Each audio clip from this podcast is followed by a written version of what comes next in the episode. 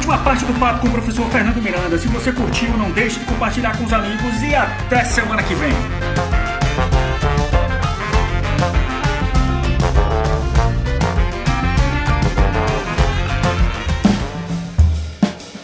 Fernando, você é, tem algum conhecimento de, de que o, o uso excessivo de álcool, mesmo moderado, ele afeta de alguma forma e, e, e leva a, a, uma progressão, uma, a uma aptidão para alguma doença demencial?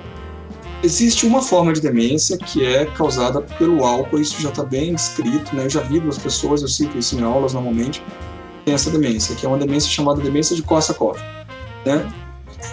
que ela é, na verdade, um demência ou amnésia de Korsakoff. Se diz que ela é uma demência porque ela vai trazer sintomas muito parecidos com a demência e ela causa uma, uma amnésia, a gente chama de uma amnésia é, anterógrada, né? que a partir de determinado momento a pessoa perde a capacidade de se lembrar ou de, de formar de assimilar novas informações, novas memórias. Ela é causada normalmente pelo déficit de uma vitamina, né? Porque o álcool, não é porque o álcool diretamente causa isso, mas o álcool, é, a, a, a Bruna talvez saiba explicar isso melhor do que eu, né? Assim, ela é farmacêutica.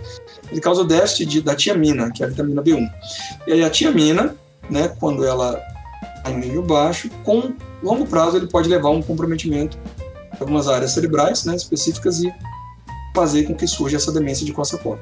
É uma demência terrível, assim, porque ela é incurável e a pessoa, a partir do momento em que ela é acometida, ela não consegue mais formar novas memórias. Literalmente, essa pessoa para no tempo dou esse exemplo em sala. Uma vez eu fui visitar uma pessoa numa clínica psiquiátrica aqui em Brasília para fazer uma perícia, né, de uma pessoa que até curioso o caso, que ela havia cometido um delito, né?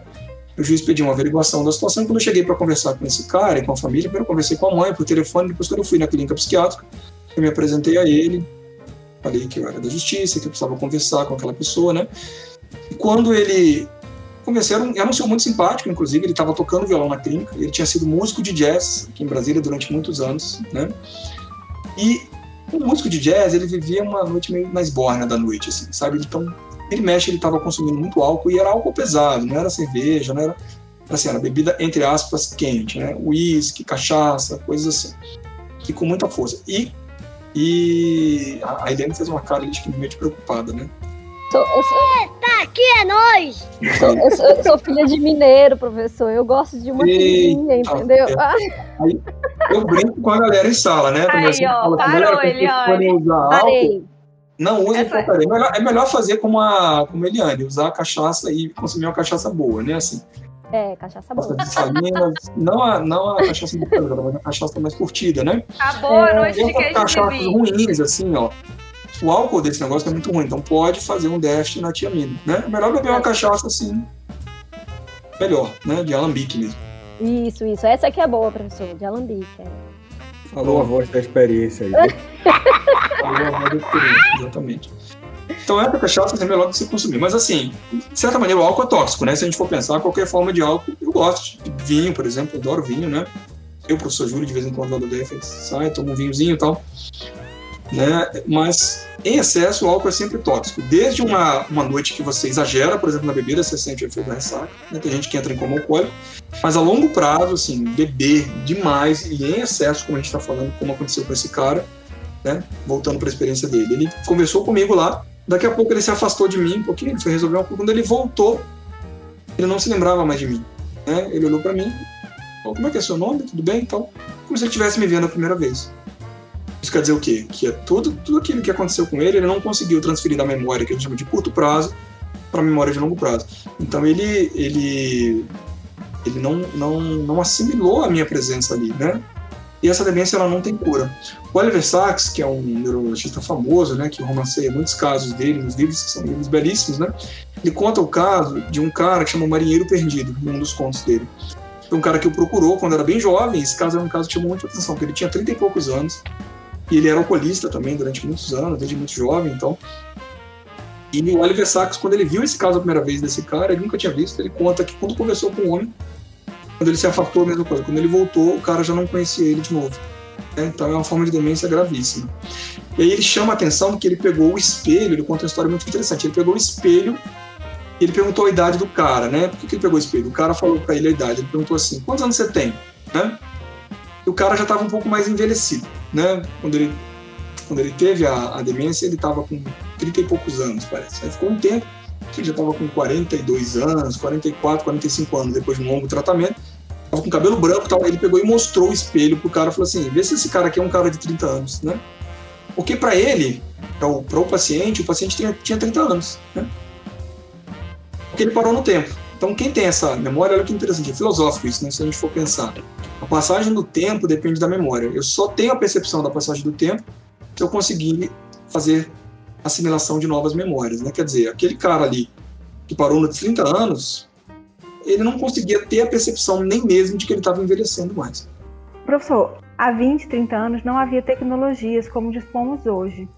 Adultos e crianças fragmentam sua memória porque confiam nessas tecnologias, como, por exemplo, armazenar números de telefones no celular, uso de GPS, agendas com alarmes. É possível que o uso dessas tecnologias aumente a incidência dos casos de síndromes demenciais nas gerações futuras? Essa é uma pergunta interessante, a gente está muito falando, talvez a gente vá saber no futuro. É, é, mas isso é preocupante, de fato.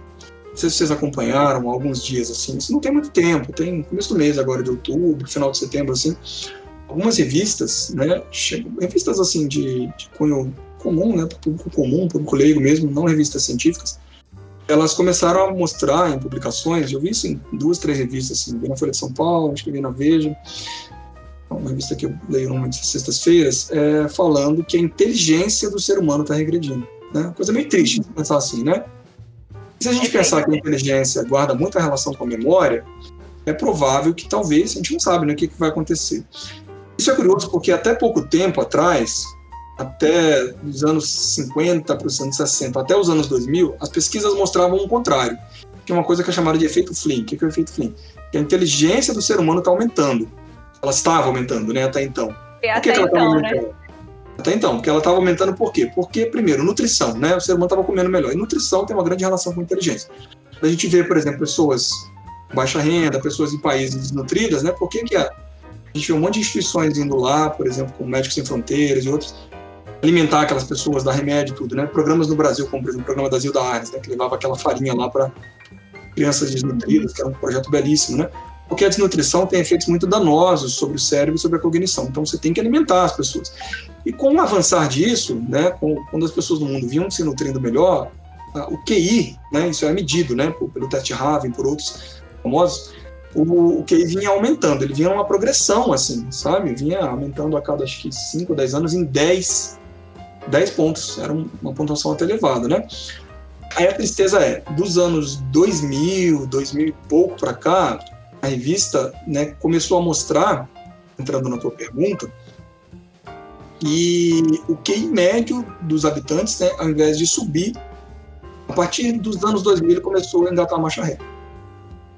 Imagina engatar a marcha ré, né? Quer dizer, pô, tá indo para frente, tá tudo bem, de repente, esses números e QI, né, que é uma das medidas que muita gente pensa, ah, o que ainda é usado para mensurar a inteligência? É, pessoal, né, ele não é o único critério para você dizer que é uma pessoa tem algum problema na inteligência. Existem outros critérios, mas é uma das coisas que tem que ser feitas, inclusive tem padrões hoje internacionais, por exemplo, para mensurar isso, a escala Wechsler, né, as escalas Wechsler, por exemplo, o teste VAIS, que está na versão VAIS 3 no Brasil, o VISC, que está na versão 4.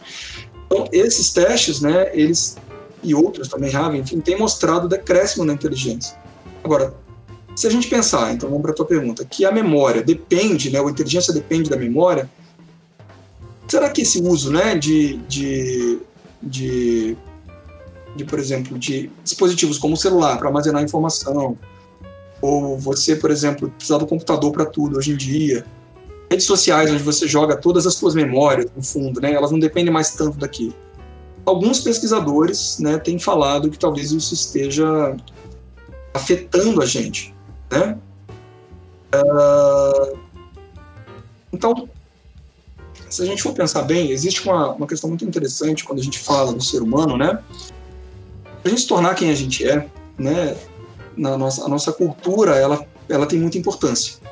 Né? Desde a Ilíada, lá na Grécia Antiga, lá no século 8 a.C., né? quando Homero falou da história do Aquiles, da Ilíada, Guerra de Troia, ele já fazia referência a uma coisa que a gente chama de psuque, que é a origem do termo psique, né?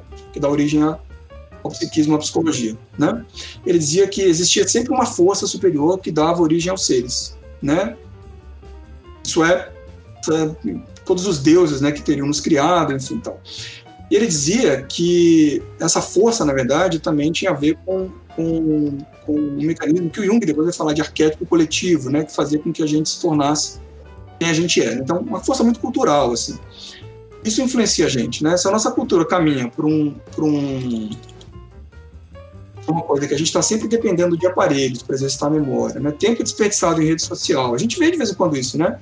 O próprio fato da gente estar tá escrevendo, pior, né? Não sei se vocês escrevem assim, eu procuro evitar isso, procuro não, não ensinar isso para meu filho, né? Mas tem muita gente que, ao invés de escrever, você escreve DC, né? Ou tem gente que escreve de uma outra maneira, assim, né? Uma coisa muito pobre e tal. Então isso tem diferença, né? Acaba tendo uma diferença na maneira como a gente se expressa. Até a gente vai assimilando isso à nossa cultura. É uma cultura muito da imagem, de vídeo, né? Não é mais uma cultura que valoriza, por exemplo, a leitura. Não é mais uma cultura que valoriza textos longos. Você dá um texto longo para alguém, alguém até brinca com você, né? Não vou ler não, vou esperar virar filme. Não, você deveria ler, né? Tá difícil. Assim, né? Talvez a gente tenha algum prejuízo, sim, no futuro. Né? Até o, o desuso de escrever, né? Do ato da escrita, o hábito motor de ter noção do tamanho da letra, de escrever no papel, isso também prejudica, uhum. né? Verdade. Exatamente. A escrita foi uma conquista da humanidade, né? O cérebro, se a gente for pensar bem, ele, ele não nasceu preparado para escrever, né? A escrita foi um domínio que foi desenvolvido. Alguns falam que foi lá com os assírios, mesopotâmios, outros falam que talvez tenha sido um pouco mais atrás, né? Aí isso vai depois na, na no século XIX, XX, né? Ali a invenção da imprensa, com os livros com o Gutenberg, né? isso trouxe um ganho enorme para o ser humano, né? As habilidades de leitura e de escrita, desenvolver a escrita. Nós precisamos meio que assim recrutar uma área do nosso cérebro para conseguir escrever. O que está acontecendo hoje? A gente está desrecrutando essa área, uma área que a gente está fazendo pouco uso. A gente usa teclado né, para escrever e dessa maneira como eu falei. Então isso é algo que a gente não sabe, a gente não vai saber o impacto disso. Né? Tem muitas coisas que eu brinco assim. A gente não sabe o impacto de muita coisa, a gente só vai saber depois de 10 anos, 20 anos. Por exemplo, a gente não sabe agora. Já vai ter acontecido, né? É, a gente não vai saber agora o impacto, por exemplo, das pessoas ficarem em casa na Covid. A gente sabe algum impacto, né? Está causando mais estresse, mais ansiedade. Não tanto o que se esperava, mas assim, pode ser que daqui 20 anos a gente veja o impacto disso. Né? Fala, pô, naquela época as pessoas tiveram que ficar em casa, aí todo mundo passou a trabalhar em casa, aí, todo, aí virou a cultura de um jeito. O que, que vai acontecer? Não sabemos, né? Ainda. É engraçado que antes a gente tinha tudo decorado, né? Telefone da mãe, do pai, do irmão, do não sei o quê. Né, né, né? Eu duvido quem de vocês aí que sabe pelo menos três telefones. Pelo menos três telefones decorados. Isso, eu ia dar esse exemplo. Porque hoje em dia, se eu buscar aqui, talvez eu não saiba o telefone da minha esposa. Vou falar isso aqui, não, ela não pode ouvir, senão ela vai ficar Mas, assim, eu preciso do celular para tudo. Desde uma informação, de uma anotação, às vezes, de, um, de uma receita, né? Que antigamente a minha mãe sabia receita de cor na cabeça. Ela fazia... Hoje eu preciso buscar uma receita no YouTube. Se eu for fazer alguma coisa, né? O telefone de uma pessoa que eu não sei, talvez do meu melhor amigo, talvez da minha esposa. Tô brincando aqui, mas é sério. Só acho que às vezes tomar um pouquinho de cuidado também para é, não tornar a tecnologia, de certa forma, como se fosse um mal, um grande mal para a gente. Vilã, né? né? E, se a gente parar para rememorar, nós somos, né, da geração que aprendeu a mexer com o computador. E eu lembro que havia uma demanda cognitiva para aprender a mexer no mouse, para digitar no teclado, para lidar com as interfaces que vinham sendo desenvolvidas. Hoje em dia a gente a própria tecnologia evoluiu para isso, né? Para apresentar ao usuário interfaces mais amigáveis, que a gente chama, né? Exatamente isso. dessa forma mas, é, de qualquer maneira, há sim uma demanda que a gente. É, é, uma demanda da gente mesmo para com o nosso, a nossa cognição para poder lidar com essas novas tecnologias, né?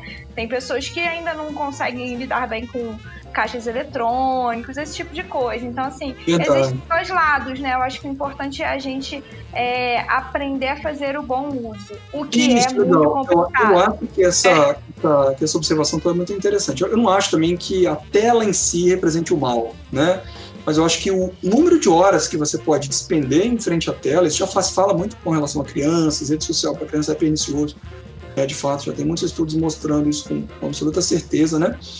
É, então, acho que é o, é o, tempo que você gasta com isso e o fato de talvez é, telas, que eu também acho computador uma maravilha, né? Assim, ele é muito útil para muita coisa. A gente tem hoje coisas, né? A internet era considerada hoje a maior invenção do mundo, né? Não existe outra invenção maior que a internet. A questão é, é, o uso de computadores e os celulares, assim, que os adolescentes, por exemplo, que alguns adultos acabam fazendo para se divertir, né, para fazer trabalhos escolares, sendo que às vezes eles esquecem do outro uso que é a leitura, né? Então é importante a gente não esquecer de estimular as coisas que sempre foram tradicionais do ser humano, né? A gente pode até ganhar, assim, cultura, a gente pode até ganhar inteligência, mas sabedoria a gente não ganha dessa maneira. A gente ganha sabedoria como?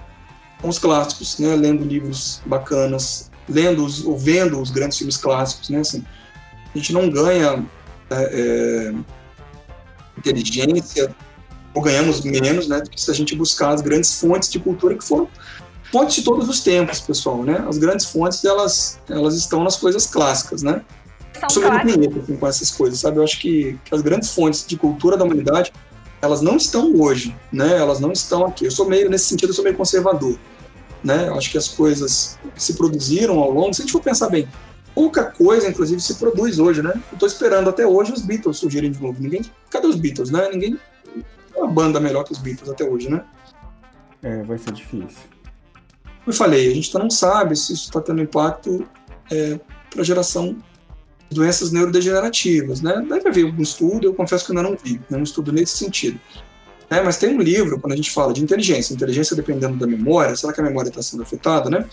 O livro que eu estava citando, que está lá citado nas reportagens que eu falei, inclusive, é um livro que está causando uma certa. está dando uma estremecida no neurocientista. É um cara é, francês chamado Michel Desbourguet, né, do, do, Instituto Nacional de Saúde da França, ele escreveu um livro chamado A Fábrica de Cretinos Digitais. Um livro meio pesado, né, um livro meio pesado, assim, mas que ele fala isso, né, que esse uso de celulares, ele pode ser bom para algumas coisas, né, mas que é muito importante que a gente não se foque só nisso, né? E aí, voltando àquelas perguntas que a gente também discutiu, né? O que é bom para o cérebro, né? Exercitar a cabeça, exercitar o cérebro, né?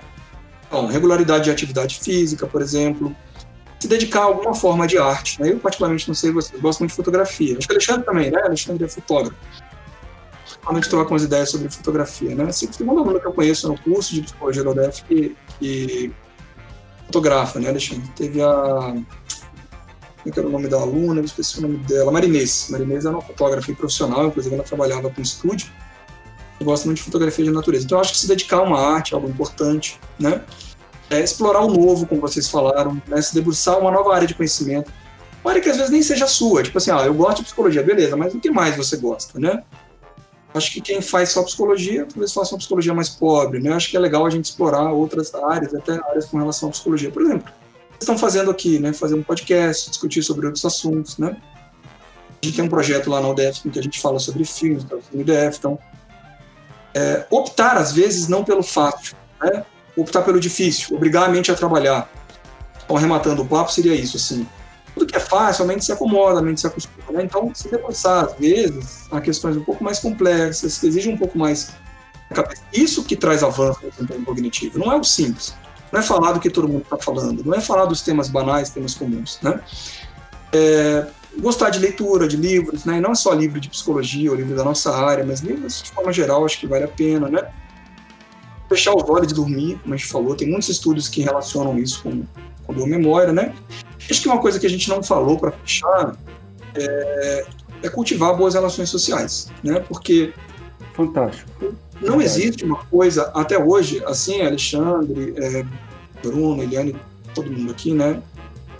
e seja melhor para estimular outro ser humano. Ninguém inventou uma coisa melhor. Não é celular, não é computador, não é livro, não é leitura. Não existe uma coisa melhor para estimular um ser humano do que outro ser humano. Né? Assim, ninguém inventou isso até hoje, né? Então, estimulação cognitiva, uma vez eu conversava comigo meu e é de fato isso, né? Só um ser humano estimula bem um outro ser humano. Né? Foi assim que a humanidade chegou onde ela chegou. Né? Acho que isso é bem bacana da gente pensar, assim. Maravilhoso esse encerramento, porque é. a gente, nós todos aqui, temos, né, é estamos fazendo a segunda graduação, né? Então, assim, a gente realmente tá, entrou na psicologia por amor aos, a, a, essas nuances aí do ser humano, né? Então, adorei esse, esse encerramento. Bem, foi bem interessante. É. E tudo começou com amizade, com essa questão de interação social, enfim. E, e, a ideia do Alexandre, né, que foi a ideia de podcast foi do Alexandre, é, partiu desses, desses encontros. E, enfim, estamos Trocas, aí. Né? É. Sim, isso é muito legal, né? Vejam que, que o fato de vocês se juntarem, né, que proporcionou uma coisa como essa. Vocês criar um podcast, pensar, por exemplo, discutir temas assim, né? Um foi estimulando o outro. É isso que eu estou falando, é de fato isso que acontece, né? Não, não existe. É um ser humano que acaba proporcionando conhecimento, né? Dizem até, tem algumas teorias, né, que são bem interessantes, e falam que a gente é a média das cinco pessoas com que a gente mais convive, né? Às vezes você já viram essas teorias por aí. Já. E parecem, de fato, verdadeiras, né? Assim, a gente acaba se tornando né, quem a gente está buscando, por exemplo, ou, ou pessoas que, que, que... Próximas, né? estão próximas a nós, né? Isso é muito legal para nos estimular e nos estimular para um caminho positivo, para um caminho bom, né? O próprio Newton, Isaac Newton falava uma frase muito interessante quando perguntavam como é que ele era tão inteligente. Né? O Isaac Newton, ele passou pelo mesmo que a gente passou, não sei se vocês sabem, né? Ele passou por uma pandemia na época de peste. E aí todo mundo foi para casa, né? Igual ele também. Todo mundo agora foi para casa. Só que o Isaac Newton saiu de lá da peste, né? Da casa dele com a teoria do cálculo integral na mão, né? Então ele ficou em casa produzindo, né? Aí quando perguntaram para ele como é que ele tinha pensado por aquilo, ele falou assim, cara, todo todo o meu conhecimento, né? Tem até uma frase, que deixa eu buscar aqui a frase, é bem interessante. Ele está sentado sobre os ombros de gigantes, ele falava isso, né? Ele falava assim, não sou eu que fiz isso, né? A frase especificamente, ele fala, quer ver, ó? Ele é bem bacana, ele fala assim, é, se eu vi mais longe, olha que legal essa frase, né? se eu vi mais longe foi por estar sobre ombros de gigantes. Então, acho que essa frase resume muito né, do que a gente está falando aqui. Essa ideia de estimulação cerebral a partir de outro ser humano, né, da interação social. A gente só forma a nossa identidade pela autoridade, né, pelo convívio com, com o outro. Assim. Bora, toma! Toma, maravilhosa!